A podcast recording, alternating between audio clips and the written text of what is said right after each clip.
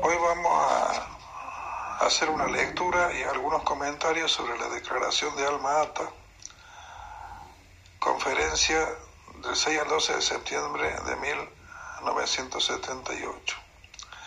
Primero, la conferencia reitera firmemente que la salud, estado de completo bienestar físico, mental y social, y no solamente la ausencia de afecciones o enfermedades, es un derecho humano fundamental y que el logro de, del grado más alto posible de salud es un objetivo social sumamente importante en todo el mundo, cuya realización exige la intervención de muchos otros sectores sociales y económicos, además de la salud. Segundo, la grave desigualdad existente en el estado de salud de la población, especialmente entre los países en desarrollo y los desarrollados, así como dentro de cada país, es política, social y económicamente inaceptable y por tanto motivo de preocupación para todos los países. Tercero, el desarrollo económico y social basado en un nuevo orden económico internacional es de importancia fundamental para lograr el grado máximo de salud para todos y reducir el foso que separa en el plano de la salud a los países en desarrollo de los países desarrollados. La promoción y protección de la salud del pueblo es indispensable para un desarrollo económico y social sostenido y contribuye a mejorar la calidad de vida y alcanzar la paz mundial. Cuarto, el pueblo tiene derecho y deber de participar individual y colectivamente en la planificación y aplicación de su atención de la salud. Quinto, los gobiernos tienen la obligación de cuidar la salud de sus pueblos, obligación que solo puede cumplirse mediante la adopción de medidas sanitarias y sociales adecuadas. Uno de los principales objetivos sociales de los, gobiernos, de las organizaciones intelectuales y de la comunidad mundial entere en el curso de los próximos decenios debe ser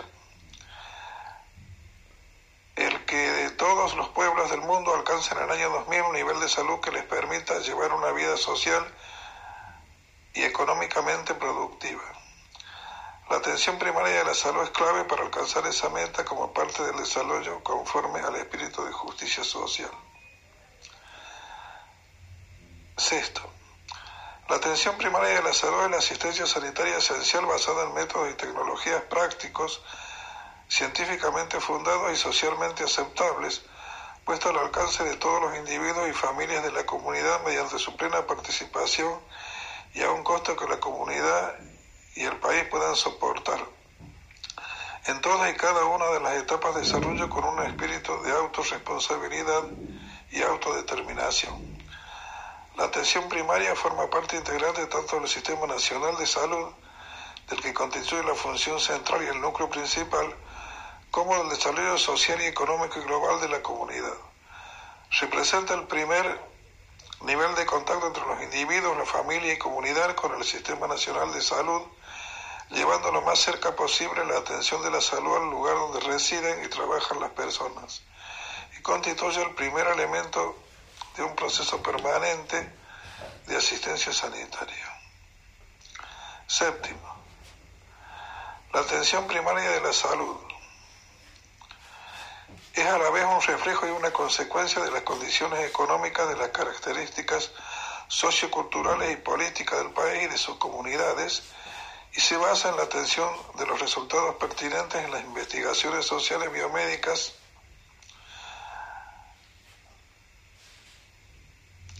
Segundo, se orienta a los principales problemas de salud de la comunidad y presta los servicios de promoción, prevención y tratamiento además de rehabilitación necesarias para resolver esos problemas. 3. Comprende cuando menos las siguientes actividades. La educación sobre los principales problemas de salud y los métodos de prevención y de lucha correspondientes. La promoción del suministro de alimentos y una nutrición apropiada. Un abastecimiento adecuado de agua potable y saneamiento básico. La asistencia materno-infantil con, con enfermedades infecciosas la prevención y la lucha contra las enfermedades endémicas locales, el tratamiento apropiado de las enfermedades y traumatismos comunes y el suministro de medicamentos esenciales.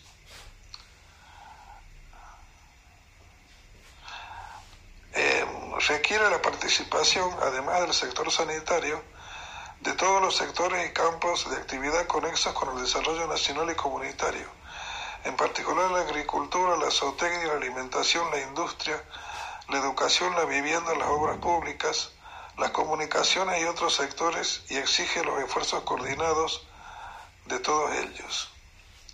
5. Exige y fomenta el grado máximo de autorresponsabilidad y la participación de la comunidad del individuo en la planificación, la organización y el funcionamiento, además del control de atención primaria y de la salud, sacando el mayor partido posible de los recursos locales y nacionales y de otros recursos disponibles. Con tal fin, desarrolla mediante la educación apropiada y la capacidad de las comunidades para participar. 6 debe estar asistida por sistemas de envío de casos integrados, funcionales y que se apoyen mutuamente, a fin de llegar al mejoramiento progresivo de la atención sanitaria completa para todos, dando prioridad a los más necesitados. 7.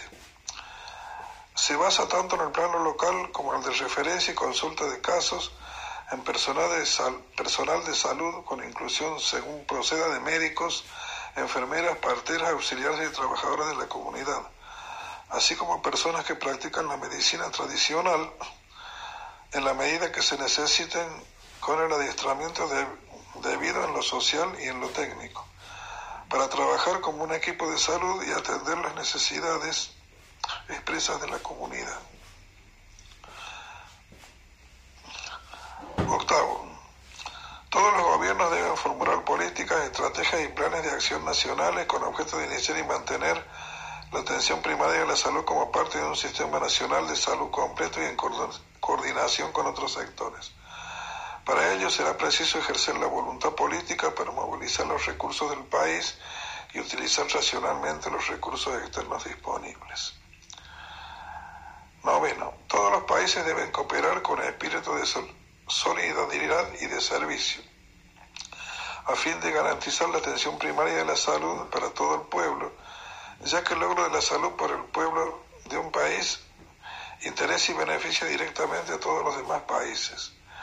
En este contexto, el informe conjunto Organización de la Salud, UNICEF, sobre atención primaria de salud constituye una base sólida para impulsar el desarrollo y la aplicación de la atención primaria de salud en todo el mundo. Décimo, es posible alcanzar un nivel aceptable de salud para toda la humanidad en el año 2000 mediante una utilización mejor y más completa de los recursos mundiales, de las cuales una parte considerable se destina en la actualidad a armamento y conflictos militares. Una verdadera política de independencia, paz, distensión y desarme podría y debería liberar recursos adicionales que muy bien podrían emplearse para fines pacíficos y en particular para acelerar el desarrollo social y económico asignando una proporción adecuada a la atención primaria en tanto que es elemento esencial de dicho desarrollo.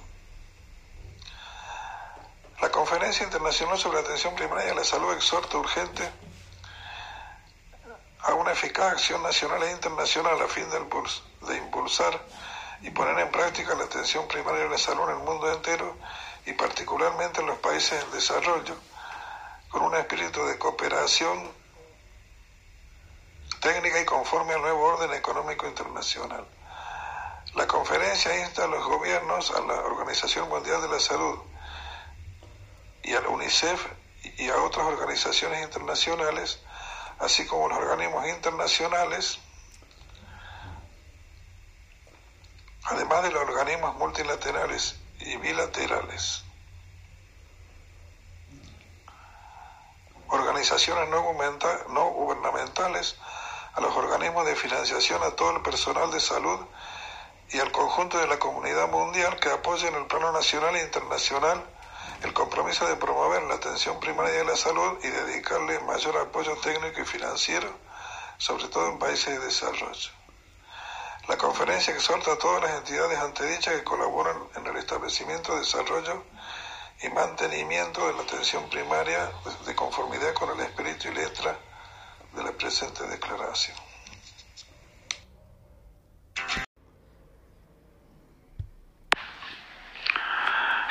La viruela de Wikipedia era causada por el virus variola que surgió en las poblaciones humanas en torno al año 1000 a.C.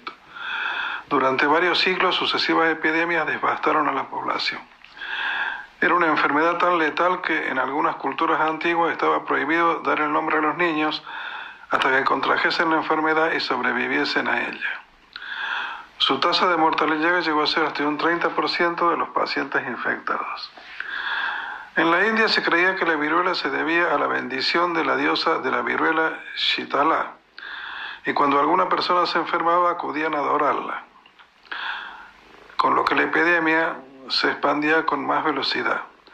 Aún hoy los bebés en la India se los llama genéricamente Kumara, fácil muerte, siendo Ku fácil y Mara muerte. La viruela fue una enfermedad devastadora en Europa del siglo XVIII que se extendía en forma de epidemia matando y desfigurando a millones de personas. Es probable que en el siglo XVIII fuera una época especialmente terrible debido a la presencia de viruela en Europa, ya que la tasa de población creció de manera desmesurada, haciendo más fácil la propagación de la enfermedad. Después de afectar durante milenios, milenios al viejo mundo, durante la conquista de América fue contagiada por los recién llegados a los indígenas que carecían totalmente de defensa de esta enfermedad desconocida para ellos causando un colapso demográfico en las poblaciones nativas. En 1520 apareció entre los mexicas durante el sitio de Tenochtitlán, provocando además la muerte de Cuitahuac. Entre los incas la viruela acabó con el Zapa Inca Huayna Capac. Provocó la guerra civil previa a la aparición hispana y causó un desastre demográfico en el Suyo que antes de la llegada de los conquistadores europeos contaba con 14 millones de habitantes, mientras que hacia el siglo XVIII la población autóctona se redujo a unos 5 millones.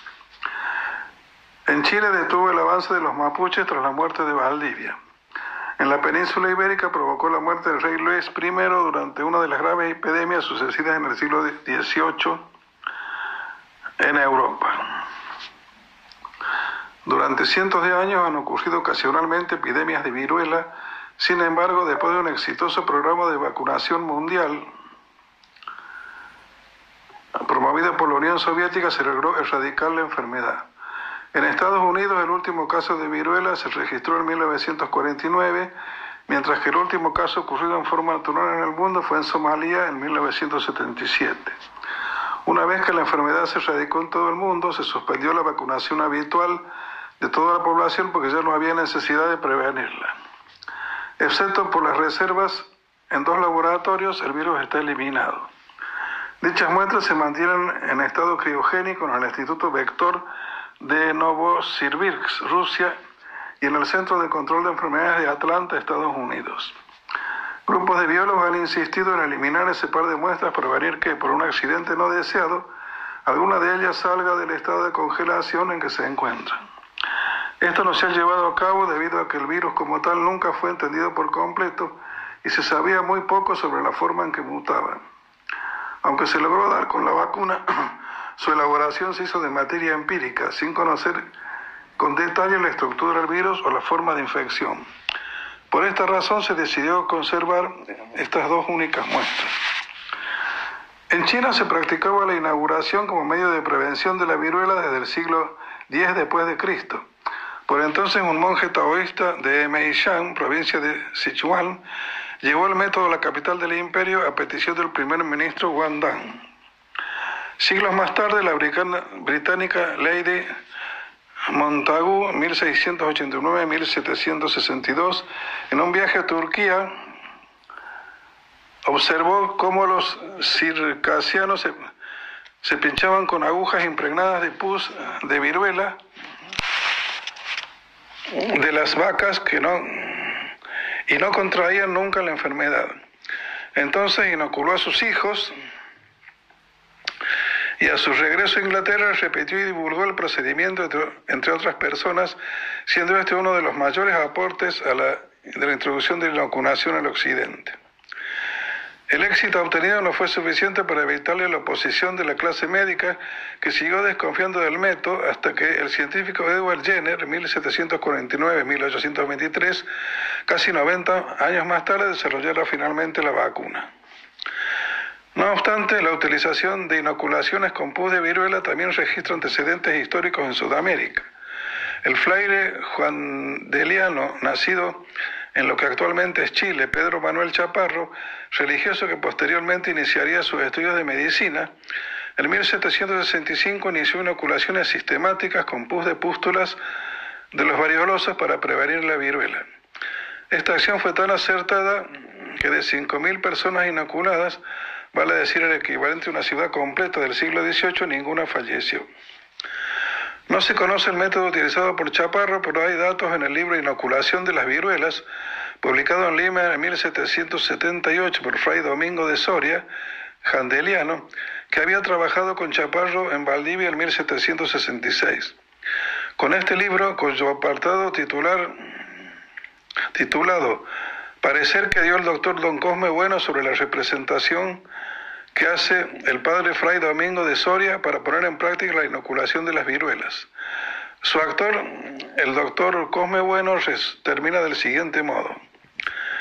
En vista de todo lo que llevo expuesto, soy de dictamen que puede vuestra excelencia permitir la inoculación de las viruelas como un medio que sirve para librar muchas vidas, con tal de que para el acierto guarden las reglas referidas. Lima, diciembre 20 de 1977. Lorenzo Quiñones en 1797 describe el método usado en el Perú y que debe haber sido muy similar al utilizado por Chaparro. Se describe mediante la ancha punta de un agujo, lanceta humedecida en el pus varioleo que se inserta entre la epidermis y la dermis también la aguja puede arrastrar un hilo de seda empapado en el pus entre dermis y epidermis. Se describe que entre el tercer y cuarto día de la inoculación aparece una inflamación con vesículas y pústulas seguida de malestar general, alza térmica y aparición de una viruela atenuada en todo el cuerpo, de evolución sorprendentemente benigna y de modo excepcional grave y mortal. El proceso terminaba en 15 a 16 días y dejaba inmunidad frente a la viruela. En 1796, Edward Jenner inició lo que posteriormente daría lugar a la vacuna, un ensayo con muestras de pústula de la mano de una granjera infectada por el virus de la viruela bovina y lo inoculó en un niño de 8 años. Tras un periodo de 7 días, el muchacho presentó malestar. Pocos días después, Jenner volvió a realizar varios pinchazos superficiales de la temida viruela que el muchacho no llegó a desarrollar. En 1798, Jenner publicó su trabajo donde acuñó el término latino variolae vacine, viruela de la vaca. De esta manera Jenner abrió las puertas a la vacunación. Jenner o Jenner es considerado una figura de enorme relevancia en la historia de medicina, si bien cabe decir que sus métodos de experimentación serían inaceptables hoy por contravenir los principios de la ética médica. Francisco Javier Balmes y Berenguer, 1753-1819, fue el pionero del estudio de las aplicaciones de la vacuna, en particular de la viruela, dirigiendo junto con José Salvani y Leopard a la Real Expedición Filantrópica de la Vacuna, 1803-1814, que contó con el permiso y el apoyo del rey Carlos IV y que es reconocida como un hito en la historia de la medicina al aplicar vacuna a lo largo del entonces Imperio Español.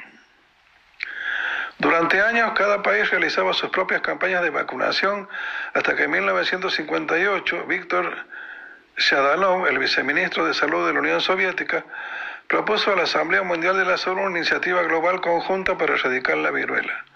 La propuesta fue aprobada en 1959 bajo el nombre de Resolución BHA 11.54.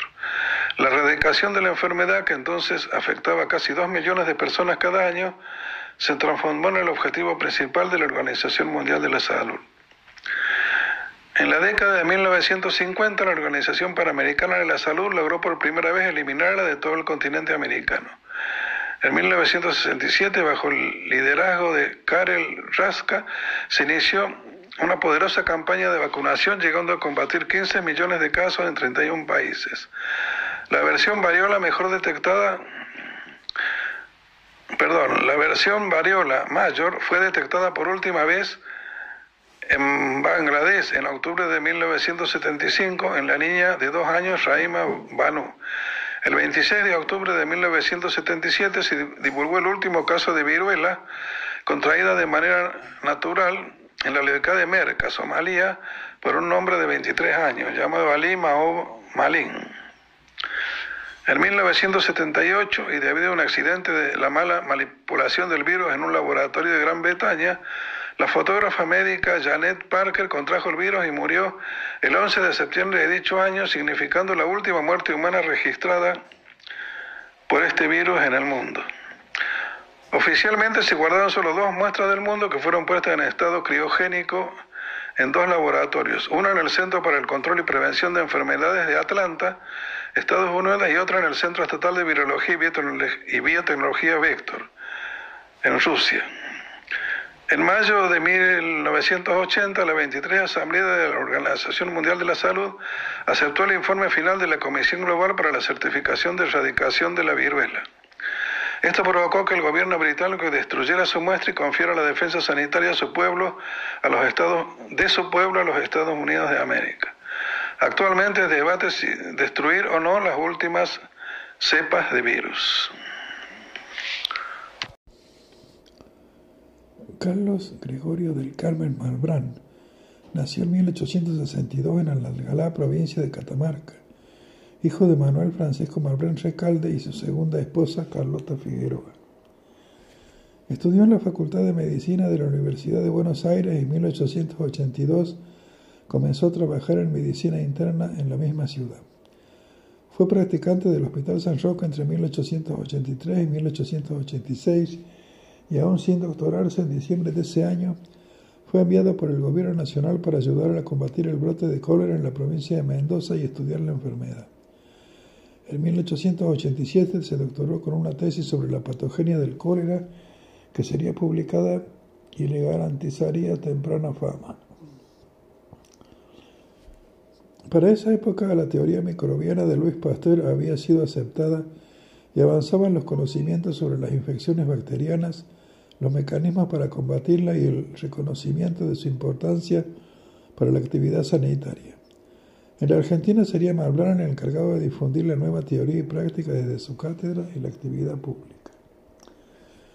En la ciudad de Buenos Aires trabajó en diversos hospitales.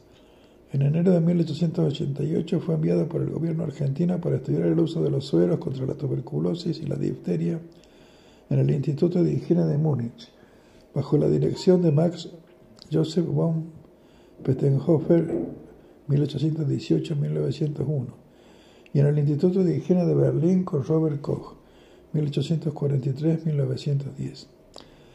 Representó también a su país en varios congresos internacionales sobre las principales enfermedades contagiosas y parasitarias, incluyendo la peste bubónica y la malaria. Tras su regreso en 1889 fue nombrado miembro de la Comisión de Buenos Aires por la gestión de residuos. En 1892 se convertiría en su primer inspector técnico de higiene de la municipalidad. Fue nombrado también jefe de trabajos prácticos de anatomía patológica y luego profesor suplente de la misma materia.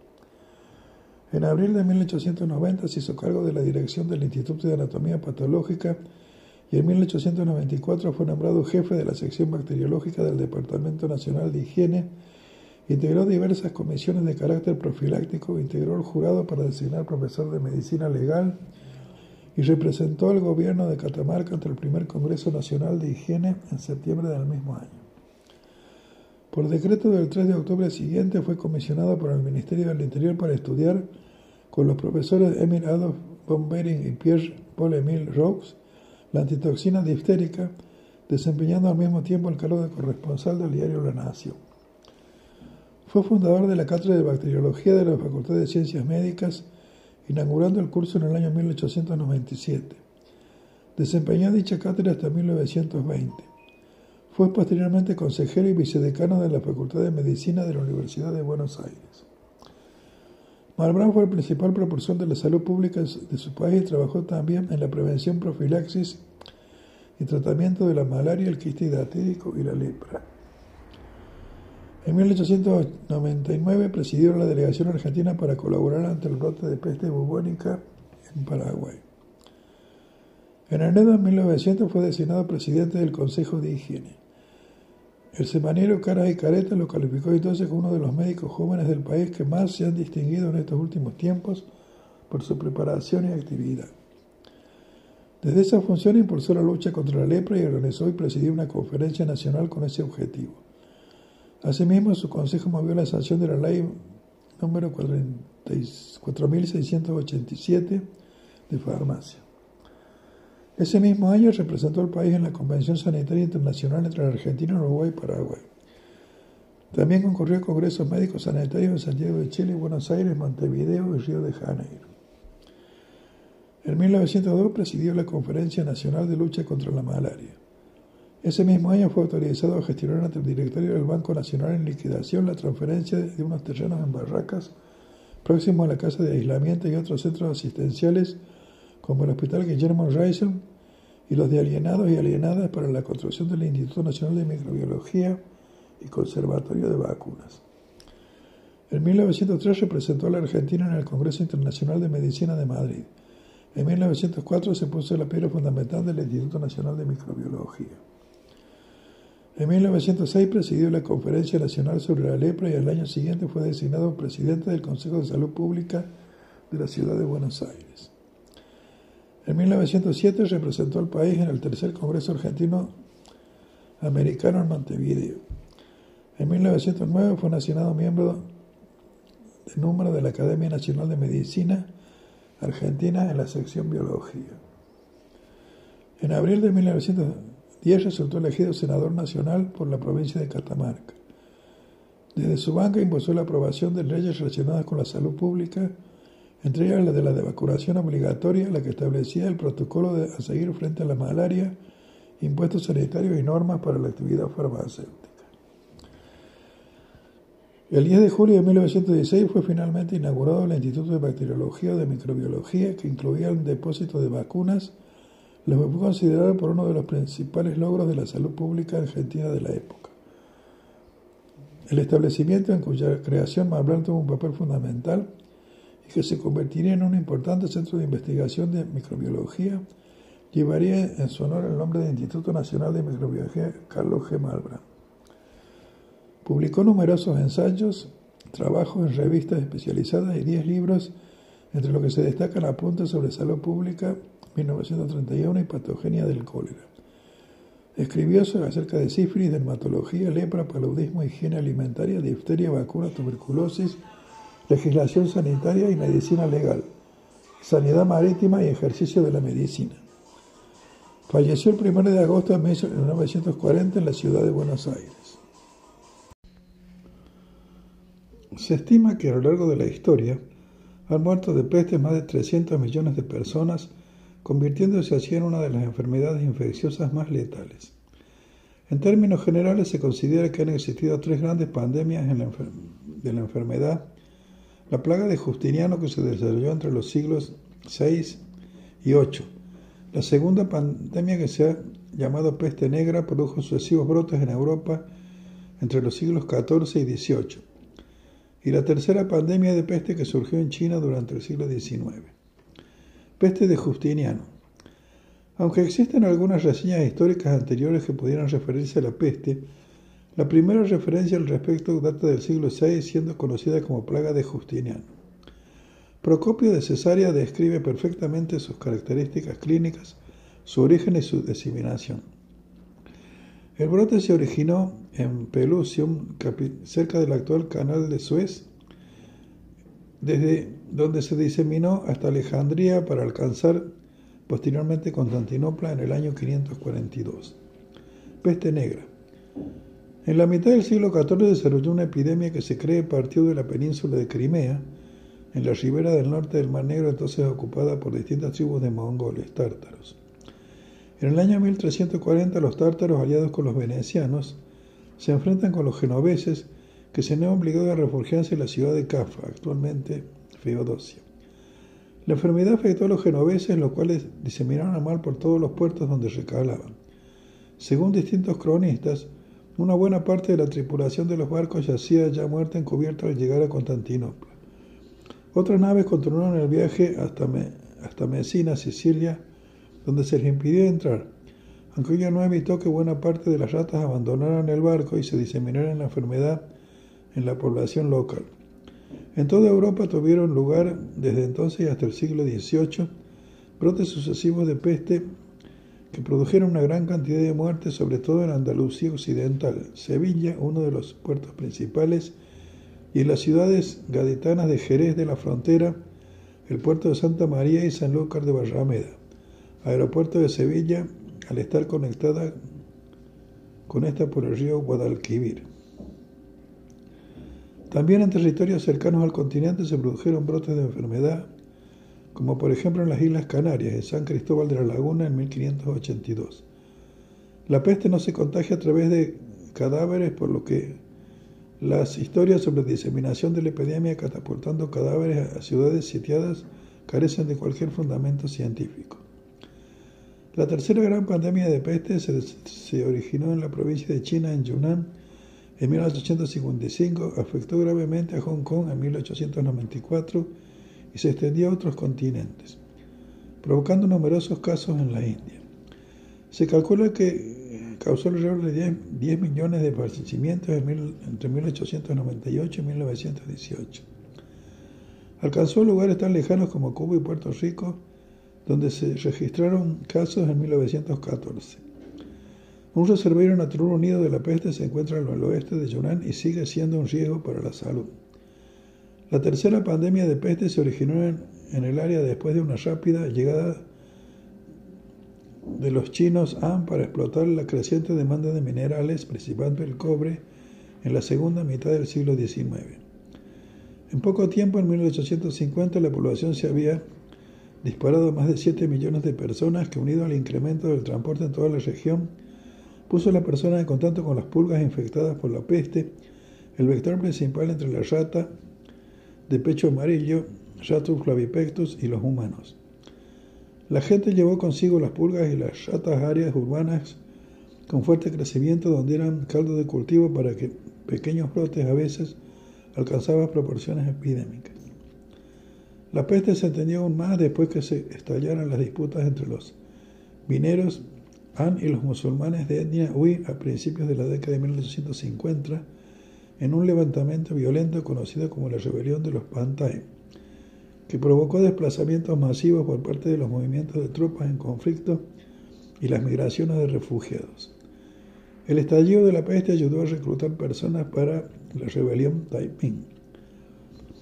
Así la peste comenzó a aparecer en las provincias de Guangxi y Guangdong, la isla de Hainan y el delta del río de las Perlas, incluyendo además a Cantón y Hong Kong. Aunque el historiador William H. Maynell y otros creen que la peste fue traída desde el interior en las regiones costeras por las tropas imperiales que regresaban después de haber sofocado la intentona separatista de los rebeldes musulmanes en la región de Yunnan. Carol Benedicto sugiere que hay evidencias para suponer que se propagó más rápidamente por el creciente y lucrativo comercio del opio que comenzó alrededor de 1840 y que provocaron la Primera y Segunda Guerra del Opio. Solo en la ciudad de Cantón desde marzo de 1894, la enfermedad mató a unas 80.000 personas en unas pocas semanas.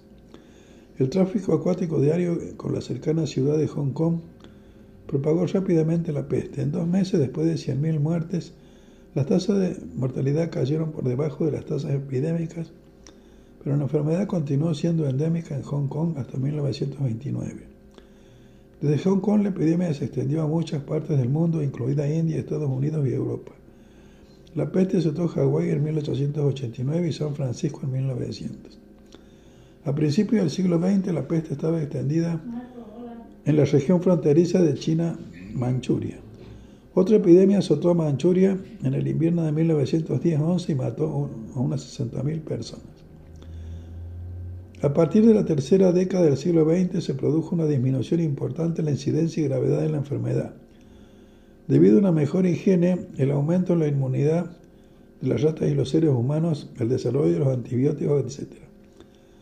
A pesar de ello, siguen existiendo focos exóticos en Asia, África y América. En el año 2013 se registraron a nivel mundial más de 2.000 casos y alrededor de 180 muertes, la mayor parte en África.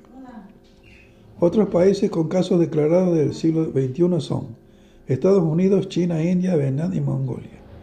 En el 2017 se produjo un brote en Madagascar que provocó al menos 1.200 casos y más de 100 fallecimientos.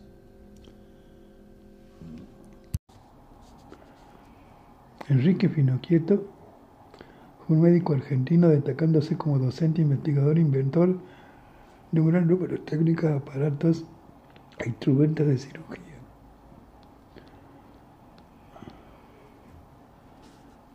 Enrique Finocchieto era hijo de Tomás y Ana. Su padre falleció cuando Enrique era un, un niño. En 1897, con apenas 16 años, ingresó a a la Facultad de Medicina de la Universidad de Buenos Aires. Cuatro años después ingresa como practicante en el Hospital de Clínicas, dependiente de la universidad, donde es discípulo de Alejandro Posadas. En 1904, como médico interno de guardia permanente en el Hospital Rawson de Buenos Aires, toma su cargo el servicio de piel y enfermedades venéreas. Entre 1906 y 1909 viaja por Europa realizando prácticas y aprendizaje de los centros médicos de Alemania, Suiza, Italia y Francia. Al regresar al Rasan comienza a aplicar técnicas quirúrgicas avanzadas como cirugía de la tiroides. En, ya en ese tiempo Pinocchio comenzó a imaginar aparatos instrumental. Para poder representar adecuadamente su idea, aprendió dibujo técnico entre 1912 y 1913. Todas sus publicaciones y trabajos posteriores se destacaron por la precisión y calidad de las ilustraciones que En 1914 obtiene su título de profesor en medicina con la tesis Los métodos operatorios para la exclusión del píloro. En 1918 viaja nuevamente a Europa y en febrero de ese año se hace cargo del servicio de cirugía del Hospital Argentino Auxiliar de 618 de Passy junto al bord de Boulogne. El hospital había sido creado a iniciativa del embajador argentino en Francia, Marcelo Torcuato de Alvear, para asistir a las heridas de la Primera Guerra Mundial. En mérito de su contribución, el gobierno francés le atribuyó la Legión de Honor y otras dos medallas de guerra. Regresa a Argentina en 1919 afectado por una enfermedad contraída en Europa que conforme a la moral de la época lo haría permanecer soltero el resto de su vida. Regresa a Europa en 1922 habiendo preparado antes los planos para la construcción de la que sería su escuela de cirugía, el pabellón 9 del Hospital Rapsa. Al retornar a su país, Finocchietto realiza varias cirugías torácicas de alta complejidad, incluyendo la primera incisión paradojal, una técnica que había inventado y dominado así porque la incisión se realizaba en sentido inverso al establecido por los métodos de la cirugía clásica. Trabajando junto con sus hermanos Miguel Ángel y Ricardo, el equipo que se convertiría en el más afamado de la Argentina en su tiempo. A tal punto llega su celebridad que a finales de los años 20 y durante la década del 30 era popular la expresión. ¿Pero quién te cree que sos, fino quieto? Para expresar que el interlocutor exageraba. En 1924 desarrolla y aplica una nueva técnica quirúrgica que había inventado para las operaciones de estómago, intestino y duodeno. En 1929 realiza por primera vez en la Argentina un taponamiento cardíaco, salvando la vida de un niño herido de bala en el corazón. Agravada su, enfermedad, Finocchieto renunció a la cátedra de clínica quirúrgica en 1933. Al año, ese año el Consejo Superior de la Universidad de Buenos Aires lo designó profesor honorario. Sin embargo, continuó con su tarea de cirujano en el Rawson, a donde acudían pacientes de todo el país y el exterior. El 8 de marzo de 1940 realiza su última operación. Le trae un quiste hidatide con indio mapuche, en una intervención magistral y que solo él parecía capaz de realizar. Al poco tiempo la enfermedad ataca su cerebro, pierde la lucidez y queda semiparalizado. Muere el 17 de febrero de 1948. Además de su pasión por la cirugía, Finocchietto estuvo vinculado al ambiente del tango, siendo amigo de Carlos Gardel. Contribuciones técnicas. Finocchietto concibió y elaboró instrumentos y aparatos para uso quirúrgico que se extendieron a todo el mundo e inventó el frontolux un sistema inspirado en las lámparas de los mineros ceñido a la frente del cirujano que permite iluminar el campo operatorio puntual a la visión del cirujano.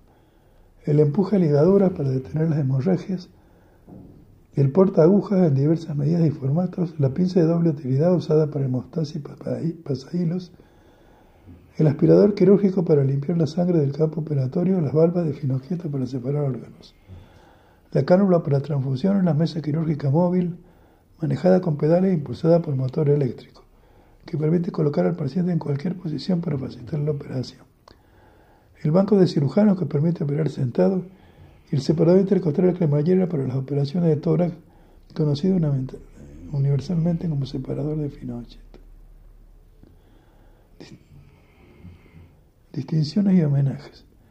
Miembro de la Legión de Honor, miembro honorario de la Academia Nacional de Medicina Argentina, presidente de la Sociedad de Cirugía de Buenos Aires, miembro de la Sociedad de Cirugía de Bolonia y Montevideo, asociado extranjero de la Sociedad de Cirugía de la Academia de Cirugía de París, miembro de honor de la Asociación de Medicina de Río de Janeiro.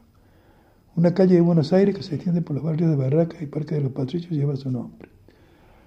El pabellón Enrique Finojito del Hospital Internacional de Agudo General San Martín de la Ciudad de La Plata lleva su nombre. Una clínica del barrio porteño Recoleta lleva su nombre.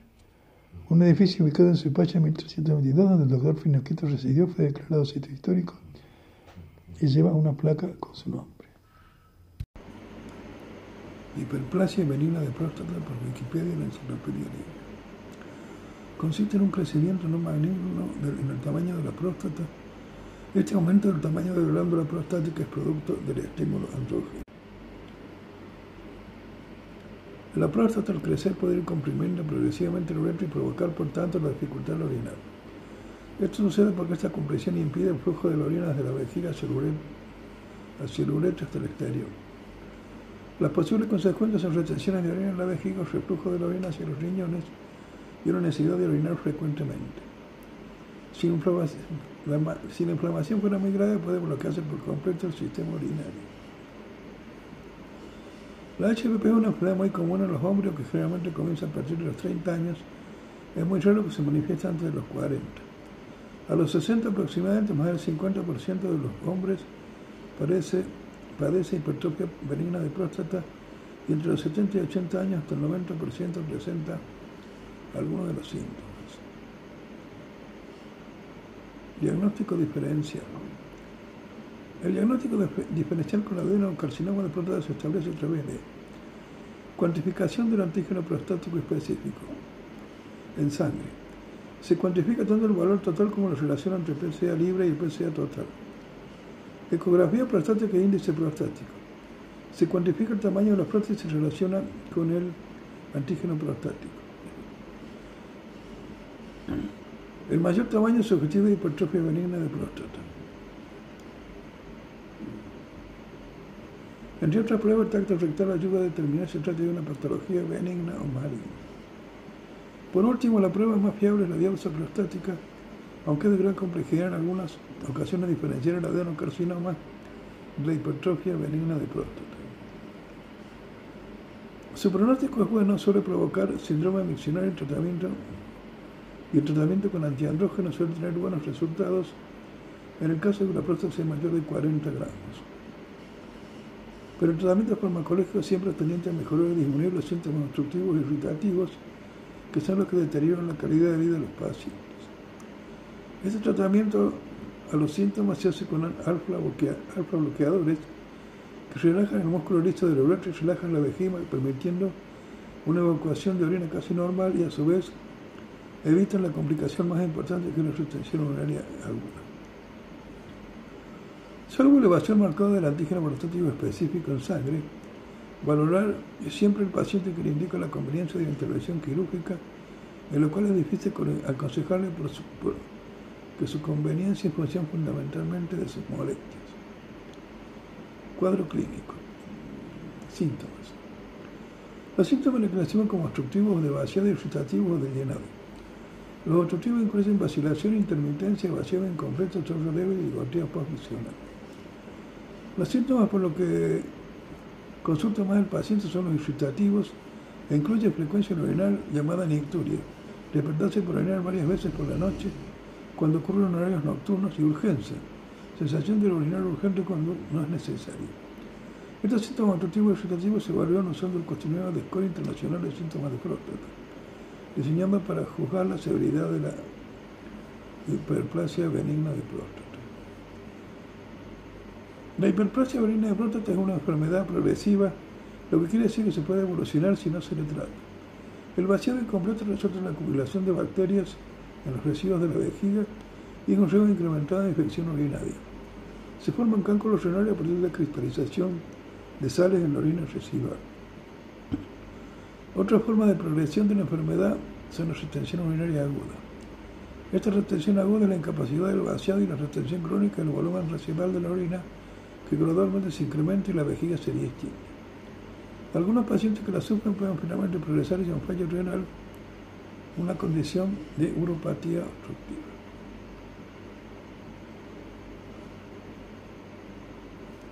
Uno, uropatía obstructiva, dos, retención urinaria, tres, infección urinaria, cuatro, litiasis, cinco, poliacuria, seis, nicturia, siete, dificultad para iniciar la micción, ocho, disuria de esfuerzo, nueve, goteo postmiccional.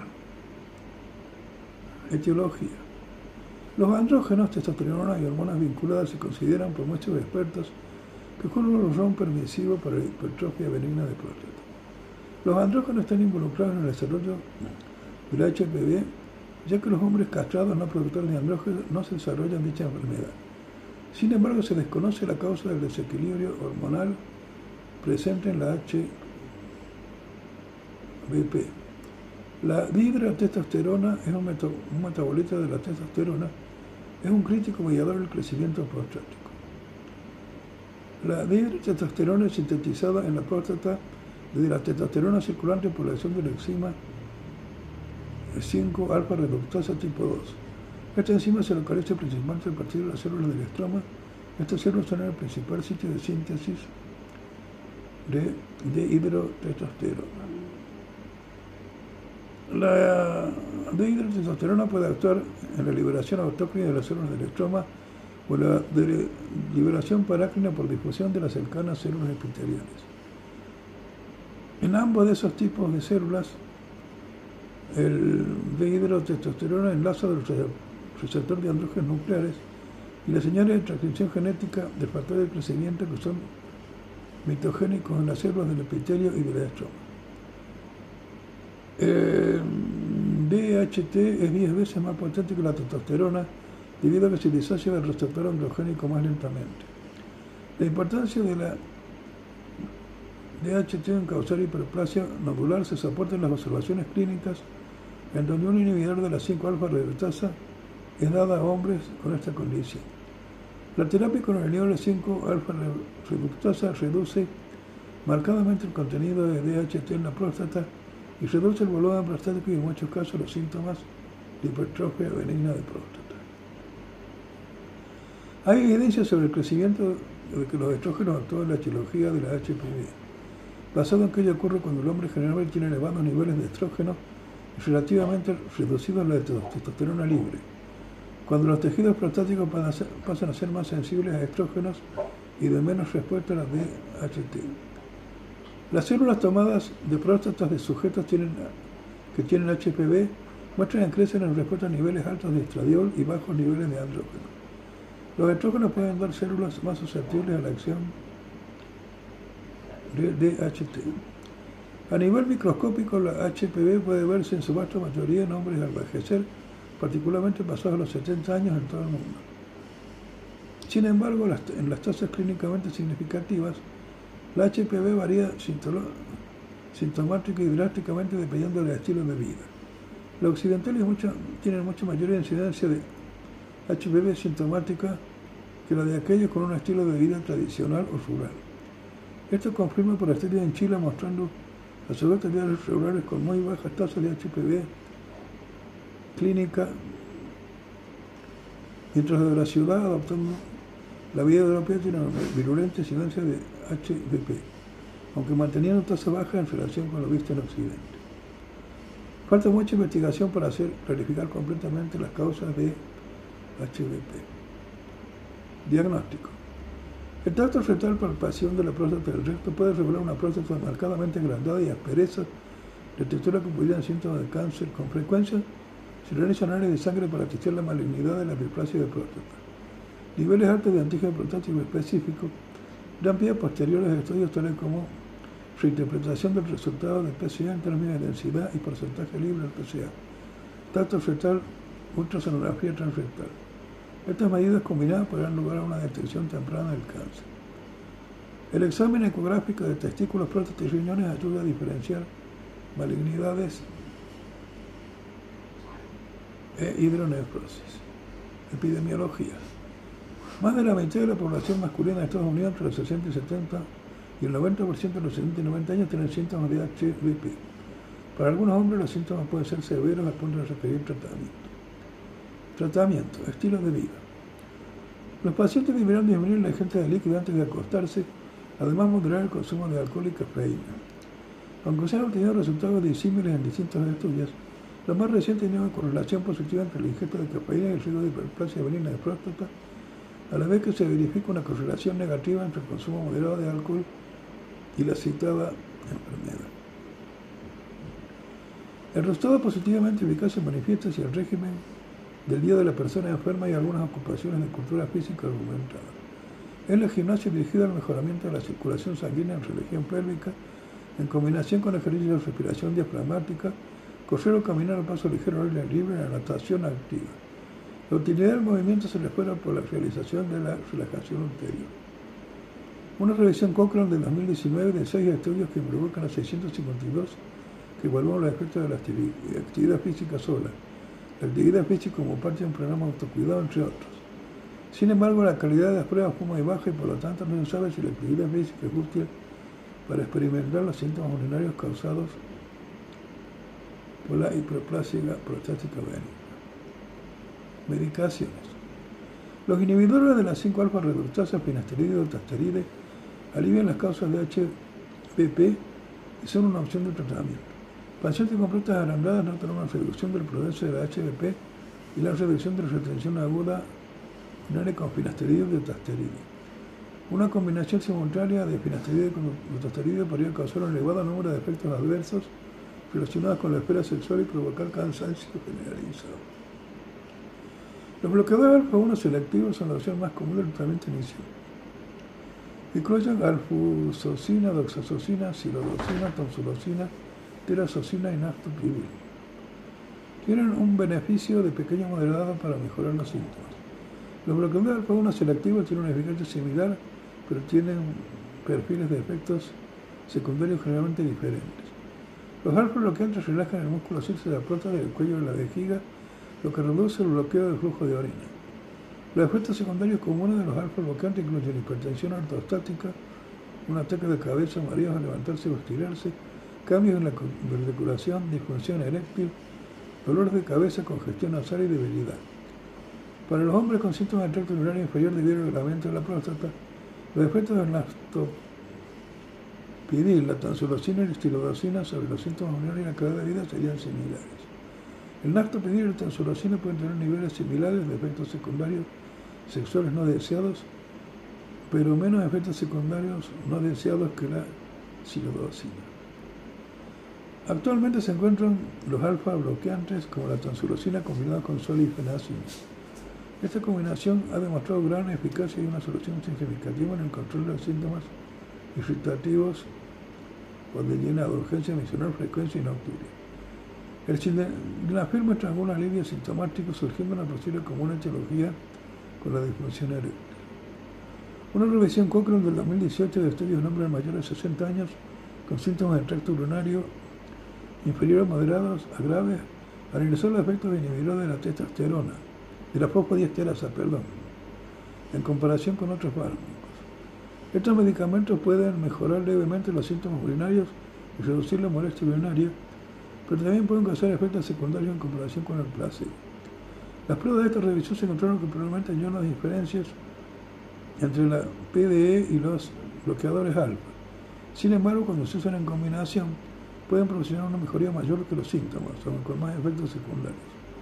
La PDE también mejora los síntomas cuando se usa en combinación con inhibidores de la 5-alfa reductasa. Varios inhibidores de la fosfodiesterasa esterasa 5 son efectivos, pero pueden requerir múltiples dosis diarias para mantener el flujo de orina adecuado. El todanafil, un inhibidor de la fosfodiesterasa 5, fue considerado luego rechazado por la NICE en el Reino Unido para el tratamiento de los síntomas asociados al HPV.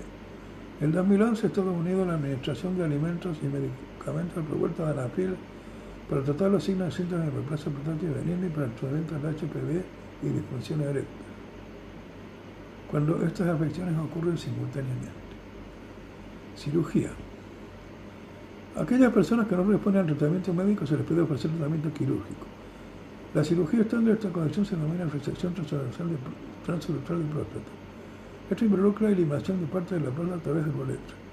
Hay un número de nuevos métodos para reducir reducir el tamaño de una próstata hipertrófica, algunos de los cuales aún no se ha establecido plenamente su seguridad y sus efectos colaterales. Entre ellos están varios métodos de destruir o eliminar parte del tejido de exceso mientras se trata de evitar los daños colaterales. Ablación de la próstata con láser de Olmio, OLAP. Enucleación de la próstata con láser de Olmio, OLEP. Vaporización fotoselectiva de la próstata. Este procedimiento que involucra un láser de alta potencia inserta dentro de la próstata. La fibra tiene un reflejo interno con un ángulo de 70 grados y se usa para vaporizar el tejido de la cápsula prostática. Los blancos láser apuntan a la hemoglobina como el cromóforo y típicamente tienen la penetración de 2 milímetros, cuatro veces más profundo que la OLEP. Terapia de ablación con agua o hidroablación, comercializada como agua aquaben. Es una terapia novedosa a base de agua y combina guía de imagen y robótica para la eliminación del tejido prostático. Según una revisión sistemática de Cochrane, el efecto de hidroablación prostática sobre los sistemas urológicos es probablemente similar al de la RTP. El efecto sobre la calidad de vida también puede ser semejante. No hay certeza si los pacientes sometidos a hidroablación prostática tienen un riesgo mayor o, menor riesgo de desarrollar eventos adversos importantes. Tampoco la hay acerca si la hidroablación prostática puede resultar en poca o ninguna diferencia en la función eréctil, pero sí ofrece una pequeña mejora en la preservación de la función eyaculatoria. Los datos a largo plazo y las comparaciones con otras modalidades parecen ser fundamentales para una evaluación más exhaustiva del papel de este procedimiento para el tratamiento de la hiperplasia benigna de próstata. Procedimientos mínimamente, mínimamente invasivos. Existen métodos alternativos ambulatorios con anestesia local para el tratamiento de la importancia de hiperplasia benigna prostática. Esto sería importante para los pacientes que refieren tratamientos con menores complicaciones o con contraindicación de la anestesia general. Entre ellos se encuentra embolización de la arteria prostática. Consiste en introducir un catéter por la arteria femoral hasta llegar a la arteria prostática y de partículas embolizantes, microesferas, alcohol poliolínico, etc., que taponan el flujo sanguíneo de la próstata haciendo que se reduzca su tamaño. Termoterapia convectiva por radiofrecuencia, con vapor de agua comercial como razón. Se trata de una inyección de vapor de agua en la próstata, lo que provoca la apoptosis del tejido, que es después reabsorbida en forma natural por el organismo.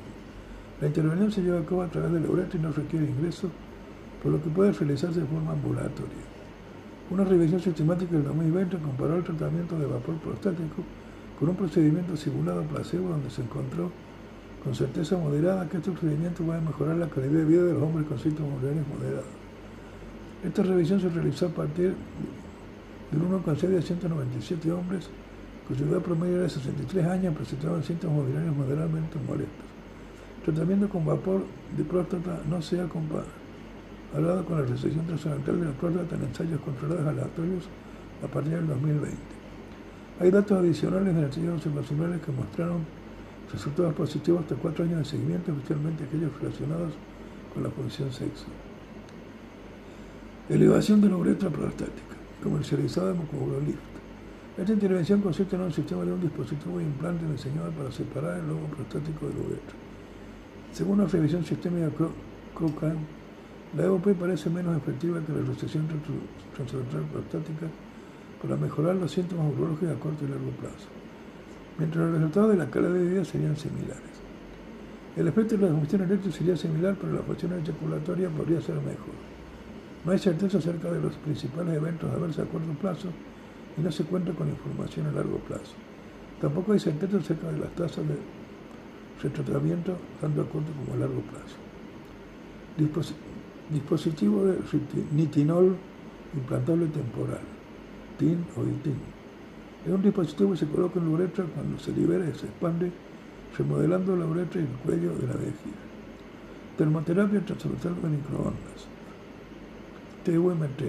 Es un reciente ambulatorio que es menos invasivo en comparación de la cirugía implica el uso de microondas, calor, para encoger el tejido prostático agrandado.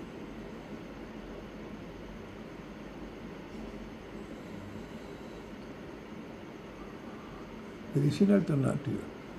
Si bien los remedios a base de hierbas se usan comúnmente, una revisión en el 2016 encontró que las hierbas estudiadas no son mejores que el placebo.